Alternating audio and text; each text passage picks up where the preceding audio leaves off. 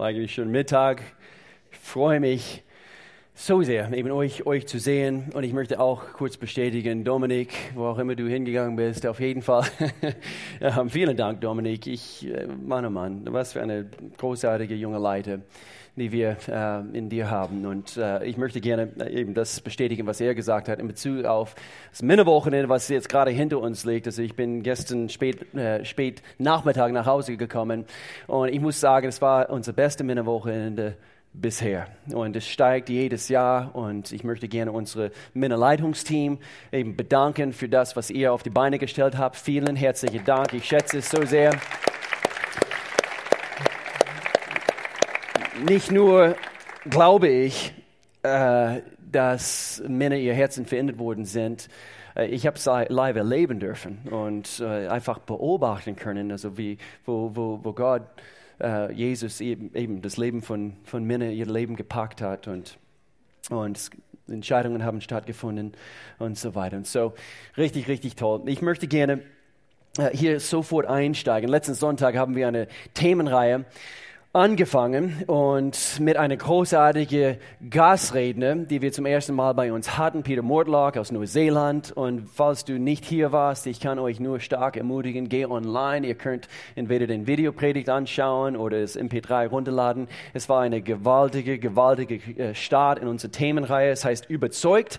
Und nicht, dass wir äh, vergessen, was, äh, und vielleicht sagen wir es nicht oft genug, aber jedes Mal, wenn wir eine Themenreihe behandeln, oder durchstarten, das geht quer durch die Gemeinde.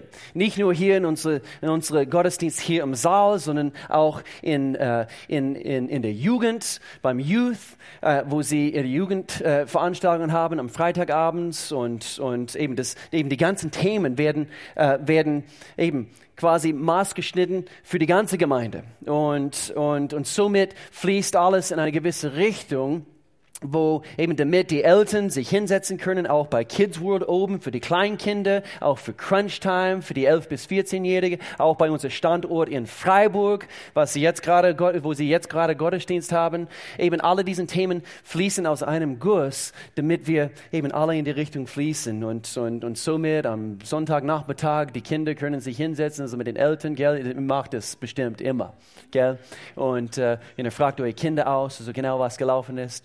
Ähm, eben, wenn ihr es nicht macht, also, eben, es ist eine, eine gute Übung. Hey, was hast du gelernt? Und, und sie werden euch erzählen und du wirst sagen, ja, das haben wir auch gelernt. was hast du davon gehalten? Und, und somit könnt ihr ins Gespräch mit euren Kindern haben, mit euren Jugendlichen. Und ich, ich liebe diese, diese dieses Konzept, was wir eingeführt haben. Ich möchte gerne durchstarten mit, mit einer Aussage, was in unserem Leittext für diese Themenreihe äh, steht oder aufgeschrieben haben. Ein Leben, das in Übereinstimmung mit göttlichen Überzeugungen geführt wird, ist ein machtvolles Leben. Ein Leben, das die Aufmerksamkeit anderer auf sich zieht. So, das heißt also, wenn du gemäß deiner Überzeugungen lebst, Automatisch werden Menschen in deinem Umfeld, werden eben alle Acht nehmen und, und, und, und auf dein Leben schauen können. Und, und sie haben jetzt einen Maßstab, wogegen sie ihr eigenes Leben vergleichen können. Und, und, und somit hoffentlich sehen sie anhand von deinem Leben Gott. Hoffentlich anhand von deinen Überzeugungen und gemäß wie du dein Leben lebst, werden sie eben äh, diese, diese göttlichen Prinzipien sehen und erkennen, sie funktionieren. Sie funktionieren. Und so, äh, ich möchte gerne hier gleich durchstarten mit einem Abschnitt aus Daniel Kapitel 3. Wir lesen es hier gleich, aber äh, wir brauchen ein bisschen Vorgeschichte. Letzten Sonntag hatte Peter Mortlock hat er, hat er diese Themenreihe durchgestartet mit einem Abschnitt, wo drei junge Männer, Shadrach, Meshach, Abednego, sie haben äh, ja, vielleicht also muss ich ein bisschen, bisschen weiter zurückgehen, äh, damit wir diesen Zusammenhang verstehen. Das, das ganze Buch Daniel, und das ist eigentlich unser Leitfaden für diese Themenreihe, äh, befindet sich in einer Zeit, wo das Volk Israel, und vielleicht kennt ihr das entweder aus dem Bibel oder aus dem Geschichtsbücher, das Volk Israel wurde immer wieder entführt und, und eben besiegt, entführt und, und quasi gefangen genommen. Und innerhalb äh, dieser Zusammenhang, dass äh, äh, eben gerade diese drei Männer Shadrach, Meshach, Abednego, sie befinden sich momentan, sie wurden entführt von Jerusalem, von, äh, von das Land, was ihren Vorfahren ge gehört hat, in ein heidnisches Land, nämlich nach Babylonien. Okay? Und dort müssten sie andere Götter dienen, sonst gab es, gab es Konsequenzen. Das haben wir letzte Woche gehört. Die, diese erste Probe, was ihnen gestellt wurde, ist, dass sie, äh, dass sie Essen zu sich nehmen, was anderen fremde Götter geweiht worden ist. Und diese jungen Männer haben gesagt, nein, das tun wir nicht. Wir werden auf die Probe gestellt, gemäß unseren Überzeugungen. Und so heute, wir, wir sehen hier anhand von, von einer, einer Entscheidung, was, was diese drei jungen Männer treffen müssen.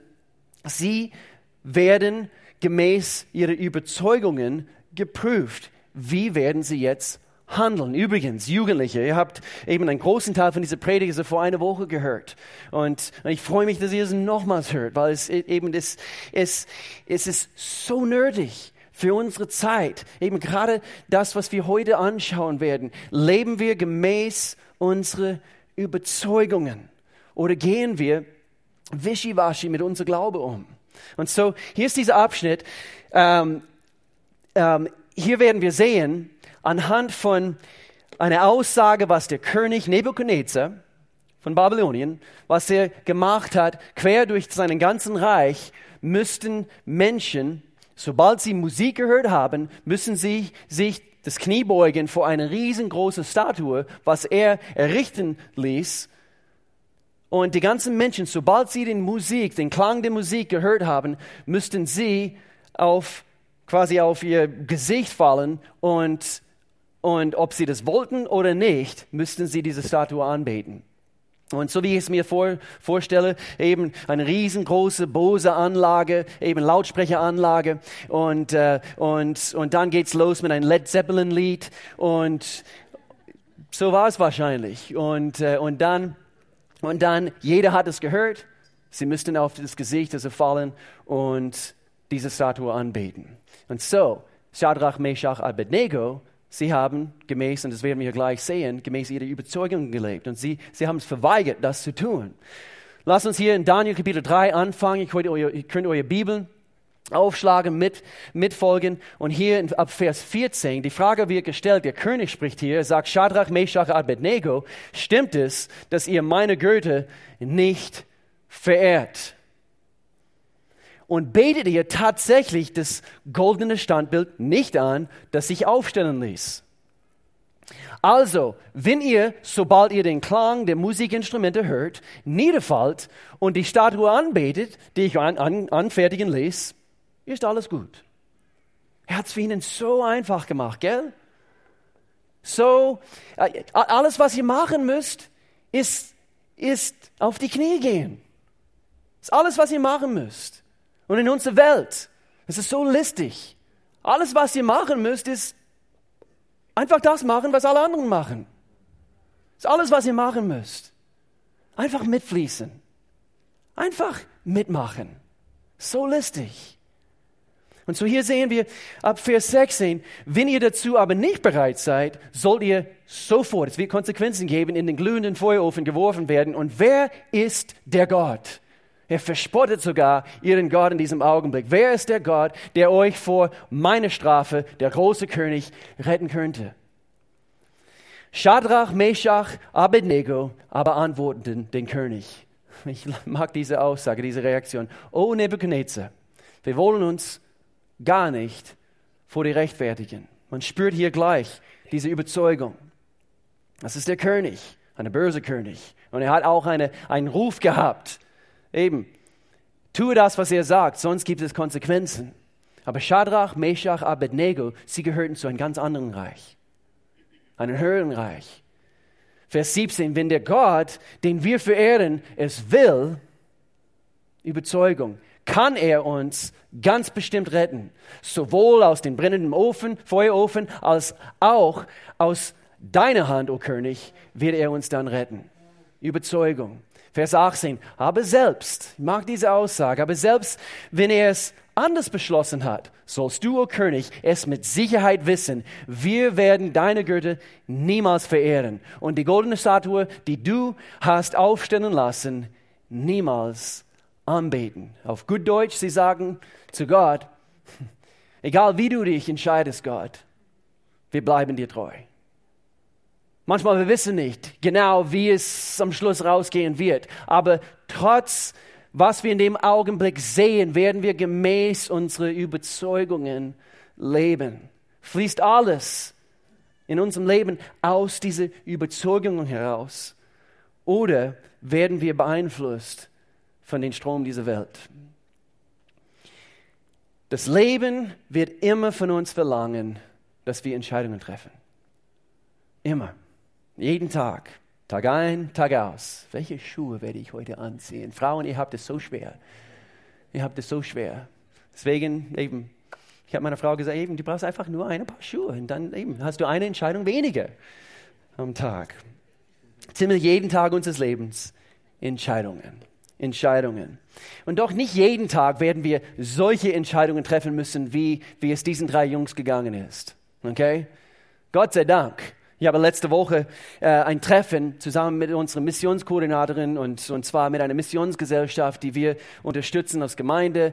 Und, und sie, sie unterstützen sehr strategisch verfolgte Christen auf dieser Welt, in, in circa 60 verschiedenen Ländern, wo Christen verfolgt werden. Und doch, nicht jeden Tag wird es uns so ergehen, so wie es diesen Jungs gegangen ist. Nicht jeden Tag wirst du vor solche Entscheidungen stehen. Aber vielleicht irgendwann. Und ich denke, die Zeiten werden nicht leichter werden, meine Lieben. Und, und, und ich spüre einfach diese letzte Zeit, einfach diesen, diese, diese Notwendigkeit, eben äh, das, das, eben dafür zu beten, dass, dass, dass, dass, dass Gottes Leib, dass, dass, dass wir als Christen, dass wir, dass wir wirklich innerlich überzeugt sind von das, was wir glauben. Und wir leben gemäß diese Überzeugungen. So vielleicht nicht jeden Tag wird eine solche Entscheidung auf dem Weg quasi eben kommen und, und du musst, du musst eine solche Entscheidung treffen. Vielleicht sagt morgen dein Chef, entweder du tust das oder wir haben jetzt gerade eine neue Feuerofen also einrichten lassen und du kommst da rein. Das kann, kann sein, kann sein. Nein. Und doch, ich habe, ich kenne jemanden, äh, eben aus dieser Gemeinde und vor vielen Jahren hat er eine eine, eine harte Entscheidung treffen, gemäß eben das Geschäft, wo er gearbeitet hat. Er hat einen sehr, sehr guten Lohn bekommen.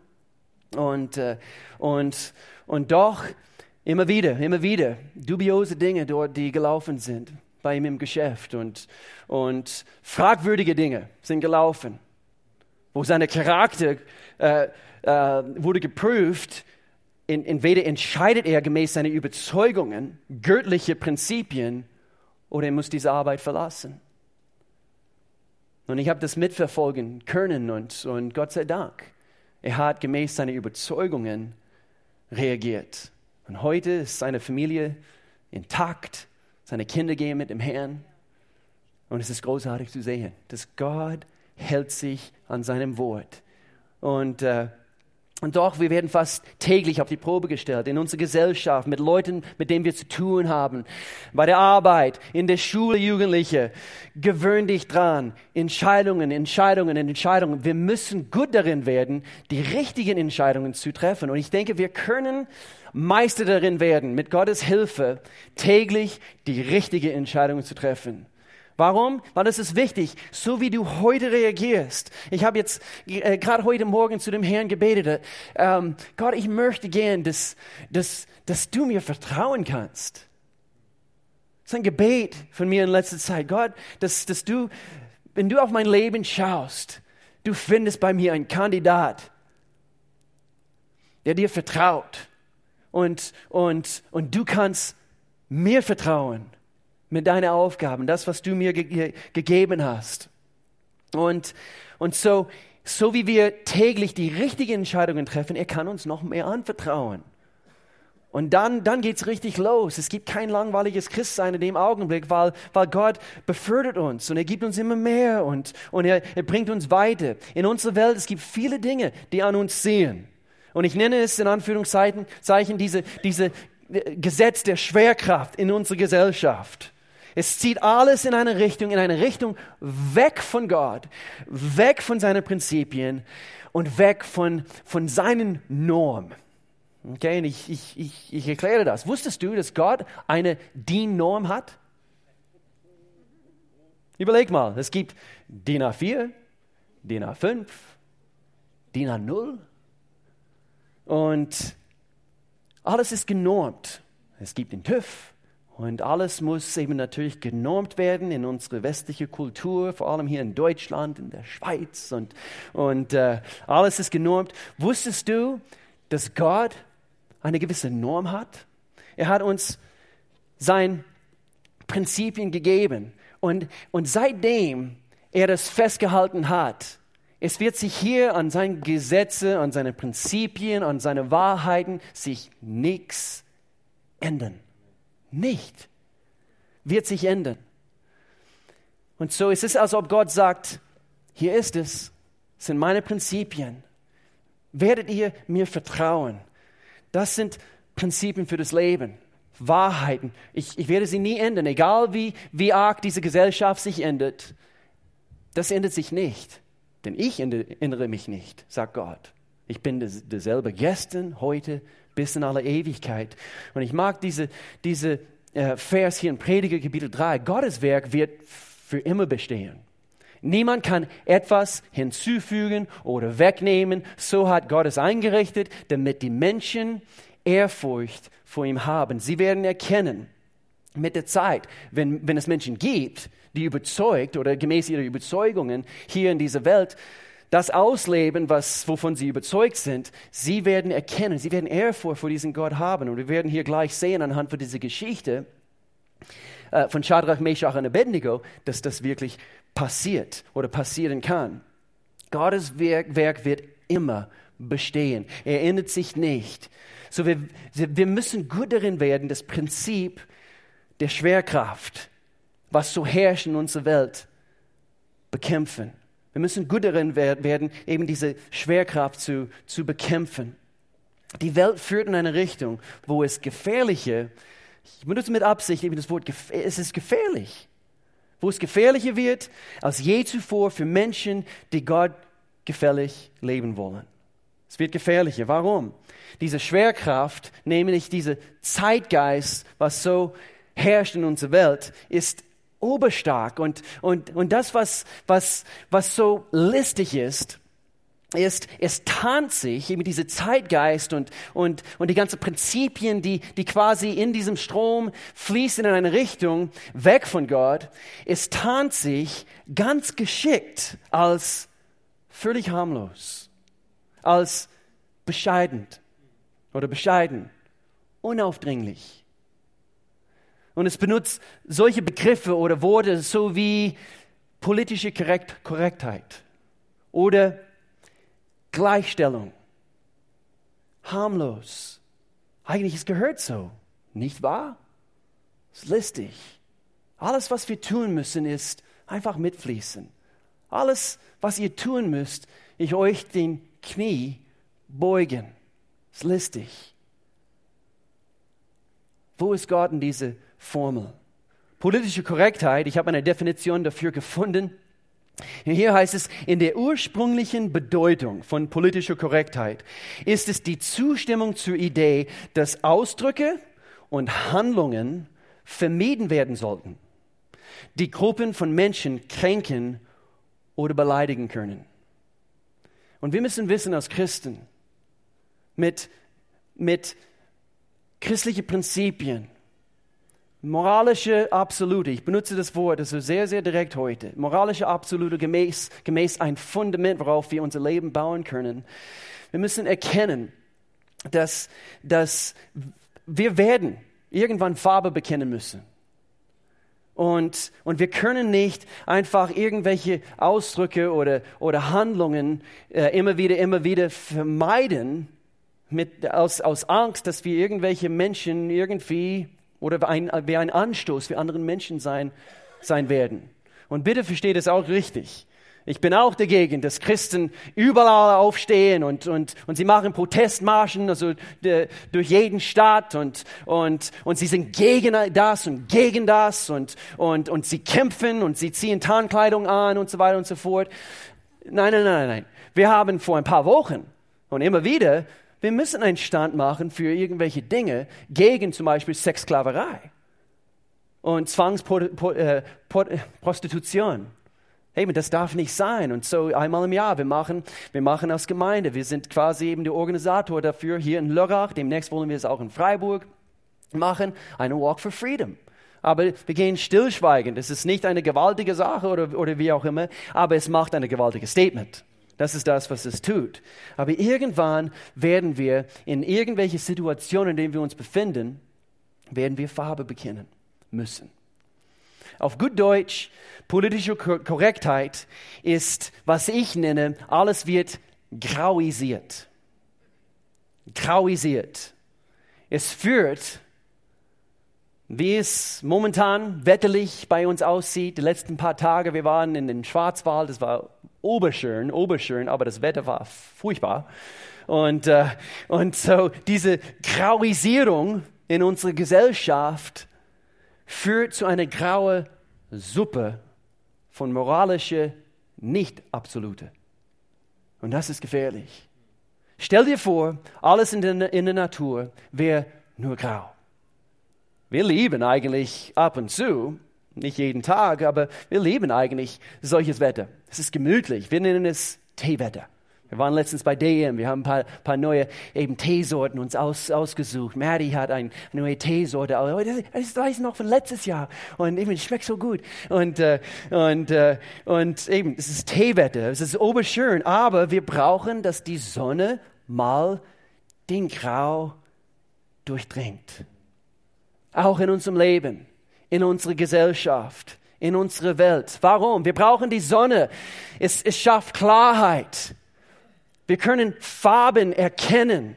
Wir können erkennen, was falsch ist, was richtig ist, was göttlich ist, was, was, was gemäß dieser Geschichte, was heidnisch ist. Und, und so, wir brauchen das Licht.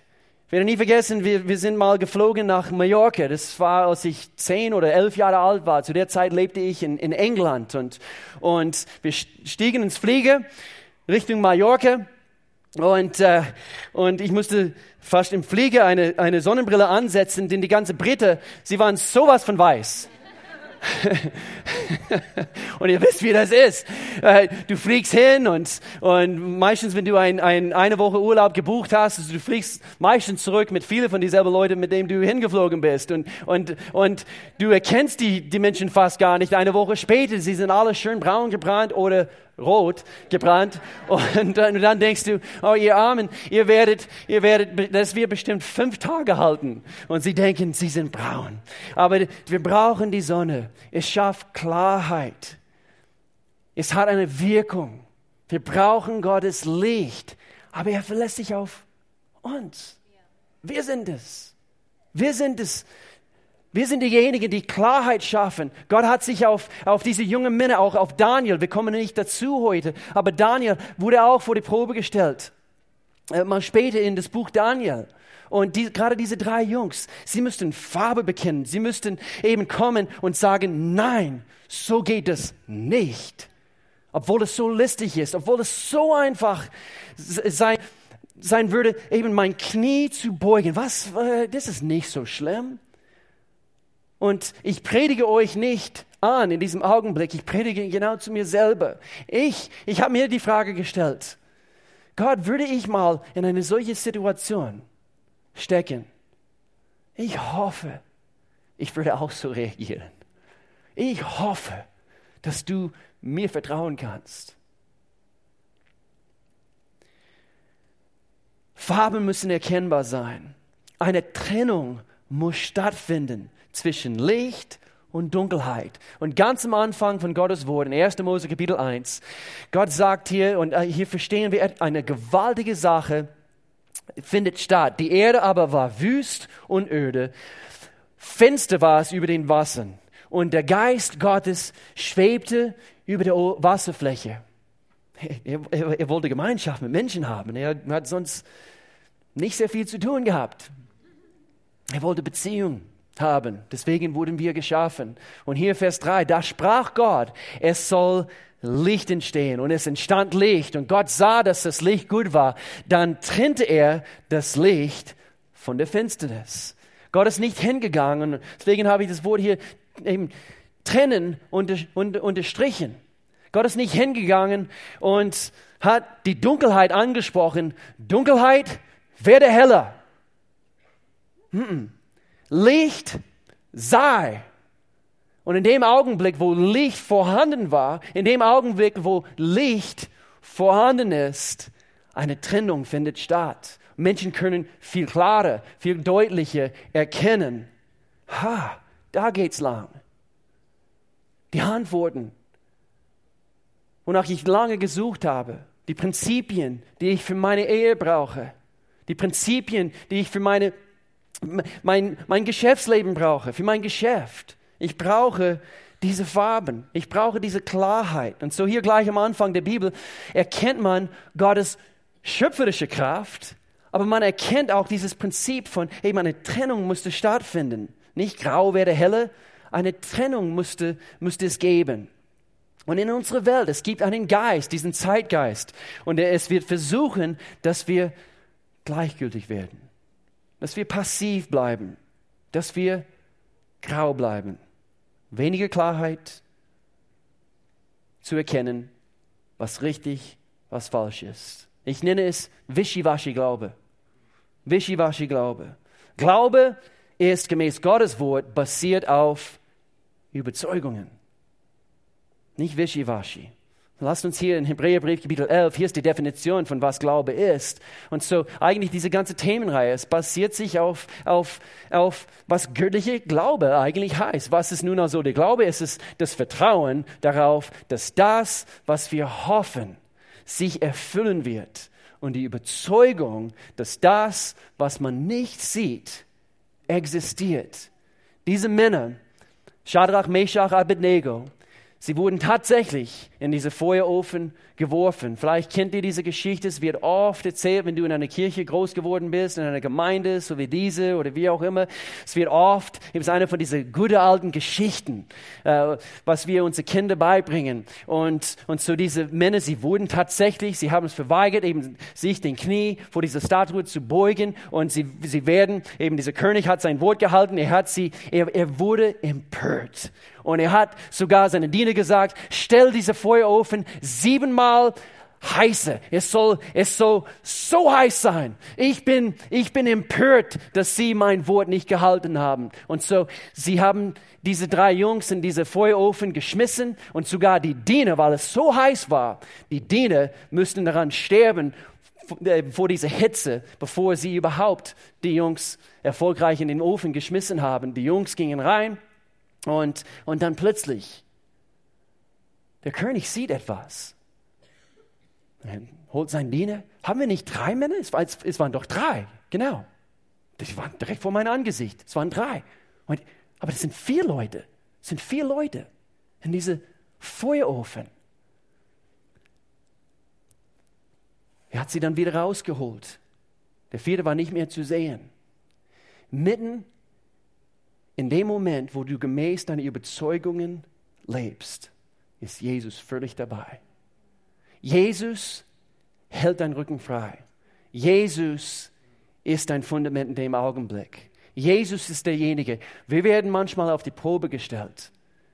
Du kannst immer davon ausgehen, gemäß der Glaube, wir lesen hier weiter, aufgrund dieses Glaubens hat Gott unsere Vorfahren in der Schrift seine Anerkennung ausgesprochen. Wo ich das gelesen habe, habe ich gedacht, ich möchte gerne, dass, dass ich deine Anerkennung bekomme, Gott. Vers 3, durch den Glauben verstehen wir, dass die Welt auf Gottes Befehl hin entstand, wie wir gerade gelesen haben, und dass alles, was wir jetzt sehen, aus dem entstanden ist, was man nicht sieht. Gott hat es praktiziert. Vers, äh, und jetzt, eigentlich, wir überspringen hier eine ganze Reihe Verse. Hier kommen eigentlich Geschichten von wie Noah aus dem, äh, aus dem Glauben heraus gelebt hat, aus seiner Überzeugung. Und deswegen eben gab es diesen großen Sinnflut und, und er konnte, er und seine ganze Familie, sie konnten gerettet werden, weil er, er es nicht sehen kommen. Bis zu der Zeitpunkt hat es noch nicht geregnet. Und doch, gemäß Gottes Wort, baue ein Boot. Er hat es getan. Er hat es nicht gesehen. Durch den Glauben verstehen wir, dass, dass das, was, was Gott sagt, sein Befehl. Ich tue das, obwohl ich es nicht sehe, Gott. So hier eben diese ganze Kapitel, lies es mal durch. Äh, Hebräer Kapitel 11, von Noah bis Abraham, bis Rahab. Übrigens, nächsten Monat, quer durch die ganze Adventszeit, wir behandeln eine Themenreihe, es, es wird Stammbaum heißen. Jede Familie hat ihre Geschichte. Und wir werden, es wird faszinierend sein, wo wir erforschen werden, von Anfang der Bibel diese ganze Lineage, eben die, diese ganze, äh, eben die ganze Herkunft Jesus bis hin zu Jesus und bis heute für dich und für mich, was für eine gewaltige Geschichte Gott geplant hat. Und wir sind ein Teil davon. Und nicht vergessen, wir werden auch zwei, zum ersten Mal zwei Heiligabend-Gottesdienste veranstalten. Wir wollen Platz schaffen. Wir wollen letztes Jahr auch mit dem Foyerbereich und so weiter, es war zu voll. Wir wollen mehr Platz schaffen für eure Nachbarn, für eure Freunde. Amen. 14 Uhr, 16 Uhr. Und so hier diese lange Liste von Noah, Abraham, Rahab. Und hier sehen wir, und hier wird diese Geschichte aus Daniel, das Buch Daniel hier, hier, hier beschrieben. Durch den Glauben, sie verschlossen Löwen das Maul. Und hier, Shadrach, Meshach, Abednego, löschten Feuerflammen und entkamen der tödlichen Klinge des Schwertes. Ihre Schwäche wurde in Stärke verwandelt. In dem Augenblick, wo du meinst, aber, aber ich, ich kann nicht gerade stehen. Diesen Druck ist, ist, ist zu groß und, und, und guck mal, alle anderen schwätzen und dann bin ich irgendwie der Außenseite. Ich will auch irgendwie mit, mitreden können und so weiter und so fort. Doch in dem Augenblick, wo du schwach, dich schwach fühlst, stehe gerade und Gott wird dazu sehen, es wird in Stärke verwandelt. Du bekennst Farbe, diese Grauisierung in unserer Gesellschaft, in deinem Umfeld, eben wird erkennen, es gibt doch klare, ersichtliche Farben. Und Gott will uns gebrauchen. Wovon wir sprechen hier heute ist, ist, ist, ist, ist Glaube. Wandern im Glauben. Und ich bin überzeugt, dass wenn wir, wenn, wenn eine Trennung stattfindet, egal welchem Bereich deines Lebens, wenn eine Trennung stattfindet, wo du ganz klar entscheidest, Gott, ich lebe gemäß meiner Überzeugungen. Gott kann so viel mit deinem Leben tun. Ich werde nie vergessen, ich war in Costa Rica, ich habe mal, glaube ich, diese Geschichte erzählt. Es war im Sommer 1994 und ich habe dort für eine Gemeinde dort gearbeitet, ein Missionar und, und es war in San Jose und es war mitten in einem Gottesdienst und und anhand von meiner Kindheit und Dinge, die gelaufen sind, ich habe ein Gräuel in meinem Herzen aufbauen lassen gegen meine Eltern. Wieso? Ich war wie der verlorene Sohn irgendwie. Alle waren beschäftigt mit ihren eigenen Probleme und, und sie haben mir nicht geholfen, meine eigenen Gaben zu entdecken, meine Talente und so weiter und so fort. Und so, ich wusste nicht, wer ich war. Ich habe eine Identitätskrise gehabt und so weiter und so fort. Ich habe den Schuld auf meine Eltern geschoben. Jugendliche, gib euren Eltern eine Chance. Manchmal sie, sie sind selber verletzt wurden und, und, und selber äh, haben sie mit irgendwelchen Dingen zu kämpfen. Es ist, es ist nicht unbedingt eine Entschuldigung dafür.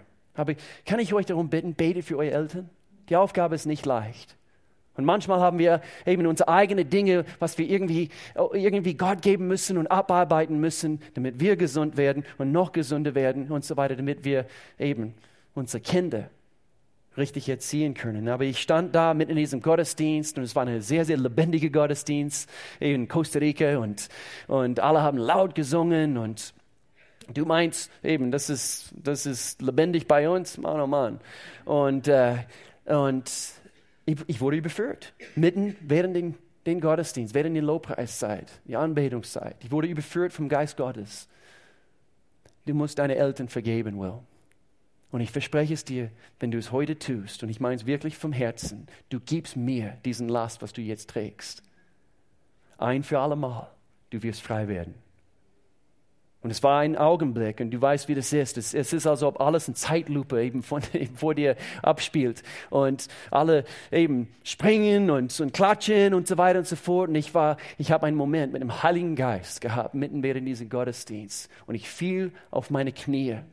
Und ich habe äh, eben, ich, ich hörte mich immer noch, wo ich, wo ich zum Herrn gerufen habe, Gott, mein Gott, ich vergebe meine Eltern. Und dann habe ich meine Eltern bei Namen genannt und ich habe gesagt, gesagt Mama, Papa, ich vergebe euch. Und ich sage es euch, ich bin aus diesem Gottesdienst raus. Eine Trennung hat stattgefunden. Es hat mein Leben nie wieder gequält. Nie wieder. Ich wurde frei. Vergebung hat stattgefunden. Und so kann das auch passieren, wenn, wenn, wenn es irgendwelche gibt hier, heute, Vielleicht sagst du heute, eine Trennung muss stattfinden. Ich möchte nicht mehr einfach alles eben so, so kommen lassen, wie es kommt. Ich möchte gerne Farbe bekennen. Und ob es jemand zu vergeben, ob, ob es das heißt oder etwas anderes in deinem Leben, bekenne Farbe. Erlaube kein Grau sein mehr. Grau heißt Farblosigkeit, Neutralität. Unauffälligkeit. Das turnt irgendwie, ja, ich, ich will nicht groß auf, auffallen. Grau zeigt sich, hier drei Dinge. Grau zeigt sich durch Unentschlossenheit. Unentschlossenheit. Ich kann, vielleicht diese Aussage, diese Aussage hast, hast du mal gehört. Ich kann und ich möchte mich nicht äußern, was ich glaube, was ich nicht glaube. Wir haben es letzten Sonntag so gut gehört. Wir, wir glauben, aber wir gehören nicht dazu. Wir glauben an Gott, aber wir gehören nicht eben zu, zu seinem Leib. Ich kann, ich möchte mich nicht äußern, was ich glaube, nicht glaube. Und, und für mich ist, ist meine Glaube eine private Sache. Wie oft habe ich das nicht gehört? Und jedes Mal müsste ich denken, bläh, bläh. Wenn Jesus Christus öffentlich am Kreuz für dich und für mich starb, vor jeder Dämon in der Hölle, vor jeder Engel in der Himmel, vor jedem Mensch.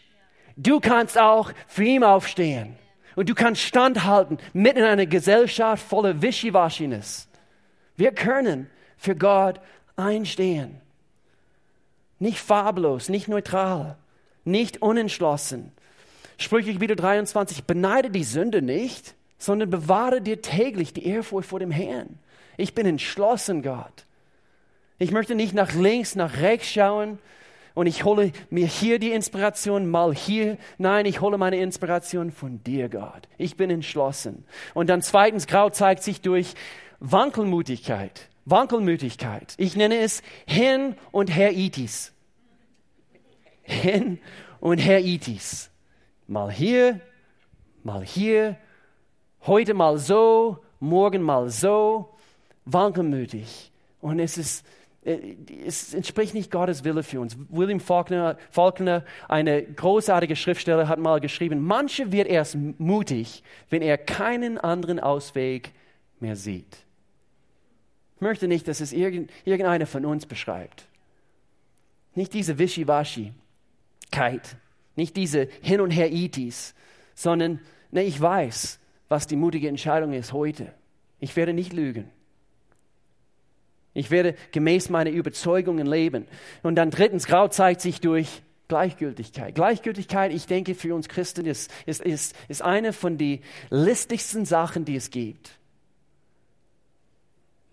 Es ist eine Falle. Man ist gefangen in der Neutralität. Wenn dir Kraft fehlt im Leben, das ist eine wichtige Aussage jetzt, wenn dir Kraft fehlt im Leben, prüfe deine Überzeugungen. Und wenn du merkst, dass deine Überzeugungen nicht mehr das sind, was sie waren, entfache diese Überzeugungen erneut. Deswegen, ich betone es immer wieder, wir brauchen Gemeinde. Wir brauchen Gemeinde. Nicht nur Gottesdienste zu besuchen, wir brauchen auch Connect-Gruppen. Wir werden herausgefordert. Wir haben so eine gewaltige Zeit bei unserem Männerwochenende gehabt. Ähm, ich habe gesagt, es war eine von den besten bis, bisher. Aber das, was mir so gut gefallen hat, war diese Gespräche, die stattgefunden haben. Wir haben uns aufgeteilt gestern am Nachmittag und in kleinere Gruppen und, und meine Gruppe war der Beste und ähm, weil, Ugo das geleitet hat und äh, und und wir haben so ein, innerhalb einer kürzeren, wir haben uns nicht gut gekannt. Also einige von uns, also schon, aber einige anderen zum ersten Mal kennengelernt. Aber es ging sofort auf, auf eine Ebene, wo Menschen sich öffnen konnten. Und sie konnten Farbe bekennen. Sie konnten, und ich habe von einem lieben Mann mehrmals gehört, das, das, das, das spüre ich zum ersten Mal. Diese, diese Annahme und, und es tut so viel in mir. Und ich, ich fühle mich aufgenommen. Und keiner wirft irgendwelche Steine. Ich werde akzeptiert, so wie ich bin. Und dann haben wir darüber gesprochen, wie wichtig es ist, wir als Männer und wir als Gemeinde, wir sind, das, ist, das entspricht göttlicher Kultur. Das, was hier stattfindet, das entspricht göttlicher Kultur. Und wir sind Kulturverteidiger. Und wir in unserer Gesellschaft, wir verteidigen eine göttliche Kultur. Jesus hat gebetet, äh, dein Reich geschehe, so wie im Himmel, so wie auf Erden. Und wir verteidigen. Deswegen, wenn du, wenn du in der Gemeinde irgendwelche Geschwätz verbreitest, das entspricht nicht göttliche Kultur. Tu es nicht. Verweigere es. Sei es in der Welt, sei es innerhalb einer Gemeinde, wie auch immer. Wir haben alle damit zu kämpfen. Gleichgültigkeit ist eine Falle. Johann Wolfgang von Goethe hat Folgendes gesagt. Es bleibt einem jeden immer noch so viel Kraft, das auszuführen, wovon er überzeugt ist. So wenn dir Kraft fehlt, prüfe deine Überzeugungen. Genau wie diesen Jungs in das Buch Daniel müssen wir auch Entscheidungen treffen. Welche Prinzipien werden mein Leben bestimmen. Gottes Prinzipien sind zeitlos. Diesen Jungs, die müssten diesen babylonischen Geist bekämpfen. Diese Aussage, alle machen es. Mach du auch. Es ist zu gefährlich sonst. Aber Gott sucht sich Menschen, die Farbe bekennen werden, damit das Licht durchdringen kann in eine, in eine Welt voller, voller, voller Grau. 1. Petrus, er sagt hier, ihr lebt unter Menschen, die Gott nicht kennen. Das ist keine Vorwürfe, ist einfach eine Tatsache. Sie kennen Gott nicht und führt darum ein vorbildliches Leben. Durch euer Verhalten sollen selbst die, sollen selbst die überzeugt werden, die euch bösartig verleumden. Und hier geht es weiter. Wenn sie dann aufgrund eurer guten Taten, eurer Überzeugung zur Einsicht kommen, werden sie dann Gott am Tag des Gerichts für ihre Rettung danken. Und das ist genau das, was stattgefunden hat in das Buch von Daniel, anhand von dieser Geschichte. Weil der König, wo er das gesehen hat. Er hat live erleben können, weil sie gemäß ihrer Überzeugungen, wir können an den, an den Kopf manchmal kratzen, warum müsste es so weit gehen, dass diese drei Männer in, in diese Feuerofen geworfen werden? Warum müsste es so weit gehen? Hätte Gott sie nicht irgendwie davor schützen können? Aber in dem Augenblick, wo, das tatsächlich, wo es so weit gegangen ist, Gott wusste, was er tut. Jesus war mittendrin. Es könnte nichts geschehen, eben außer, dass sie bewahrt bleiben und so weiter und so fort. Aber weshalb, wir sehen hinterher, weshalb es so weit geht, gehen müsste. Gott hat sie beschützt, aber der König hat sein Herz, er hat erkannt, dass Gott tatsächlich der allmächtige Gott ist. Und nachdem er das erlebt hat, ist er hingegangen, er sagte, und er hat sich diesen Gott, Jehova, den Knie gebeugt. Und dann hat er sogar eine Aussage gemacht, jetzt ab sofort, diese Statuen gelten nicht mehr. Wir werden aus ganzen Reich, babylonischen Reich, Jehova, den Gott, den Israeliten anbeten. Lies mal dieses Buch. Es ist, es ist gewaltig. Und so in dem Augenblick, wenn wir gemäß unsere Überzeugungen leben, wir können anderen helfen. Ich werde nie vergessen, kurz vor einer Missionsreise, ich war, glaube ich, 19, 20, es war, glaube ich, wo ich nach Spanien gegangen bin für ein paar Monate. Wir haben ein eine, äh, es gab bei uns in der Nähe von unserer Uni eine, eine Art Hochseilgarten Gell? Man sagt Hochsaalgarten.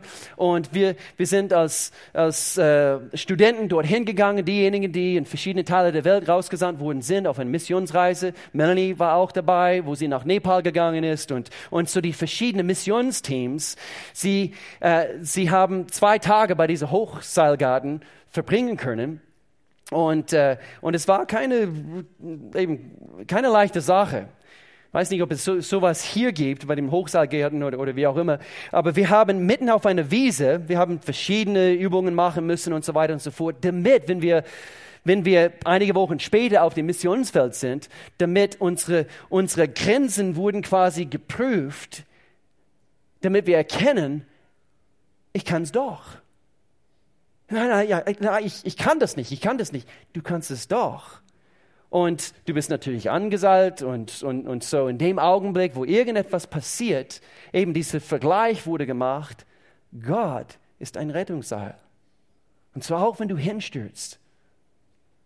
Gott ist dabei. Jesus steht mitten bei dir in den Feuer. Und doch eines Tages, wir müssten eben, das war quasi eben diese letzte große alles hat quasi dahin geführt auf diese letzte Übung. Und es stand mitten auf einer großen Wiese einen riesengroßen Strommast. 10, 15 Meter in, in, in der Höhe. Und es gab circa drei verschiedene Stufen von Angst, also was du überwinden müsstest. Also zuerst eben da hochzuklettern. Und für manche war das, war das alleine eben eine große Überwindung, überhaupt da hochzuklettern. Und doch für die meisten der größte Schritt was sie überwinden müssten, war es auf diese kleine Fläche, 10, 15 Meter in der Luft,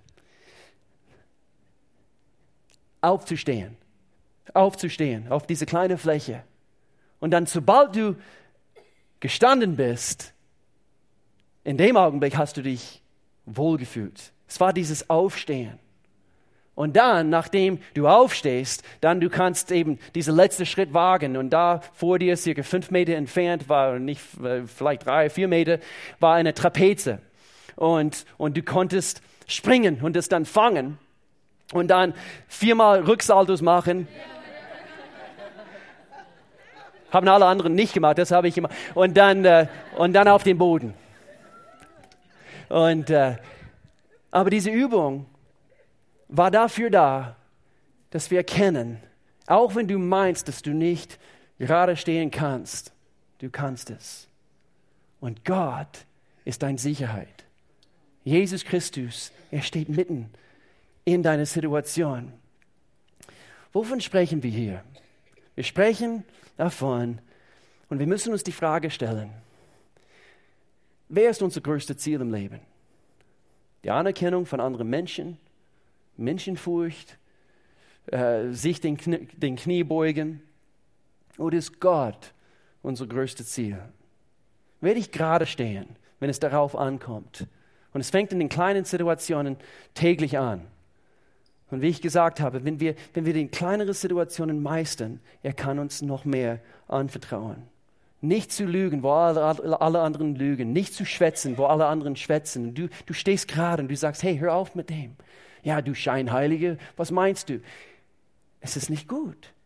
Es ist nur negativ. Vielleicht wirst du markiert, abgestempelt, als, aber irgendwann, sie werden anhand von deiner wahren Farben erkennen, du lebst auf einem ganz anderen Fundament. Gott verlässt sich auf uns. Überleg mal, dass wir Farbe in diese Welt hineinbringen können. Was für eine Aufgabe. Was für ein Vorrecht. Wir haben die Aufgabe, diese graue Suppe in unserer Gesellschaft durchzudringen. Wofür sollen wir überzeugt leben? Ich schließe diese drei einfachen Punkte. Warum wir überzeugt leben? Für andere. Für andere. Andere brauchen es. Diese Welt braucht es. Deine Nachbar braucht es. Dein Chef, er braucht es. Sei eine gute Mitarbeiter. Sei ein Mann oder Frau des Charakters. Warum überzeugt leben? Weil es anderen hilft. Sie können anhand von dieser Trennung, was sie sehen zwischen Licht und Dunkelheit, zwischen Kompromiss und Kompromisslosigkeit, zwischen Grau und zwischen Farbe. Sie können erkennen, es gibt mehr. Es gibt was anderes. Ich liebe diese Übersetzung von Matthäus Kapitel 5. Jemand hat es für uns übersetzt aus dem Message, aus dem Englischen. Jesus sagt, du bist hier, um ein Licht zu sein, indem du die göttlichen Farben in die Welt bringst. Gott ist kein Geheimnis, das man für sich behalten muss. Wir machen es öffentlich. So öffentlich wie eine Stadt auf einem Berg. Wenn ich euch zu Lichtträgern mache, denkst du dann, dass ich euch unter einer Eimer verstecke? Ich setze euch auf einen Lampenständer. Nachdem ich euch jetzt auf die Bergspitze gesetzt habe, auf einen Lampenständer, leuchtet. Leuchtet. Warum sollen wir überzeugt leben? Weil es anderen hilft. Nummer zwei, weil es uns hilft. Es, es hilft uns in, in, eine, in eine Welt voller volle Grauritis oder wie auch immer ich das genannt habe. Es hilft uns, weil es ist, wir, wenn wir leben gemäß unserer Überzeugung, ist es eine Anker für unsere Seele.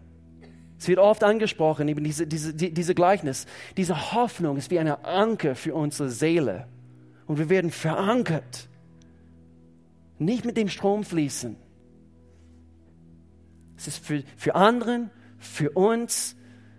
Schau mal, was es tut. Paulus sagt, ich bin überzeugt, nichts kann uns von seiner Liebe trennen. Weder Tod noch Leben, weder Engel noch Teufel. Nichts kann mich von der Liebe Gottes trennen. Und das sitzt fest in uns. Und ich sage oft, äh, in dem Augenblick, wo du Jesus aufgenommen hast, wenn du wirklich eine Offenbarung seiner Liebe hast, es ist, als ob du einen Berg geschluckt hast.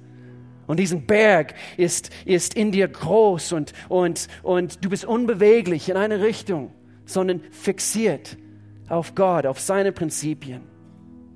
Nummer drei, warum wir überzeugt leben? Für Gott.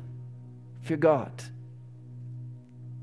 Weil es Gott ehrt, können wir sagen. Am Wochenende haben wir gehört, mit den Männern zusammen. Es ist ein größter Segen für Gott höchste, eine höchste Form der Anbetung, wenn du dein Leben lebst mit ein ungeteiltes Herz. Ein ungeteiltes Herz. David hat mal gebetet, Gott, Gott, gib mir ein ungeteiltes Herz. Das ist die größte Form der Anbetung. Leben wir ihm zurück? Haben wir ihm unser Leben geschenkt, anvertraut? Ist er alles für uns. Ist dir alles für uns. Ich schließe mit diesem Vers, wer sich hier auf der Erde öffentlich zu mir bekennt, den werde ich auch von meinem Vater in, in Himmel bekennen. Können wir das mit Überzeugung bekennen? Aber wer mich hier auf der Erde verleugnet, den werde ich auch von meinem Vater im Himmel verleugnen. Sind deine Überzeugungen bombenfest? Ich möchte gerne, dass wir die Augen schließen, dass wir vor dem Herrn treten heute und dass wir wirklich ruhig vor ihm wären in diesem Augenblick. Gott ist am Werk in mir in letzter Zeit, einfach als Leiter und, und mit unserem Leidenschaftsteam. Ich bin mehr wie je zuvor am, am, am Beten, dass, dass, dass Gott ein, ein tief, tiefen Werk in uns alle macht, dass wir wirklich äh, ja, dass wir kühn leben, dass wir mutig für ihn leben. Ich denke, die Zeiten werden nicht besser. Wir werden dafür beten und wir werden weiterhin für diese Welt einstehen. Komm, jeden Freitag, wir beten. Wir beten für Situationen, wir beten für diese Gemeinde, wir beten für unsere Staat, wir beten für Frei, wir, wir, wir beten. Und doch, es gibt einen Zeitgeist und, und, und wir wollen, wir wollen Menschen sein, die, die wirklich Farbe bekennen. Und so dort, wo du bist, vielleicht hast du Entscheidungen zu treffen jetzt in diesem Augenblick. Vielleicht ähnlich wie es mir ging bei diesem Gottesdienst in Costa Rica. Ich bete jetzt in diesem Augenblick, dass Entscheidungen getroffen werden, Du schaust weg von, wie du vorher oder bis, bis heute dein Leben gelebt hast. Vielleicht wischiwaschi, vielleicht eben voller Grau und volle Kompromisse und so weiter. Und ab heute du sagst, nein, ich bin überzeugt und ich lebe gemäß meiner Überzeugung, dass du Jesus Christus, mein Retter bist. Ich lebe für dich. Ich bin fest davon überzeugt, dass deine Prinzipien funktionieren. Ich bin fest davon überzeugt, dass du mein Leben gebrauchen möchtest. Ich bin fest davon überzeugt, dass du alles kannst. Du möchtest mich gebrauchen, für Menschen zu beten, dass Wunder geschehen, dass ich dein Licht in meine Welt ausstrahlen kann. Gott, gebrauche du mich. Und ich bete, dass jetzt in diesem Augenblick solche Entscheidungen getroffen werden, dass eine Linie quasi in den Boden, auf den Boden deines Lebens gezogen wird und du sagst,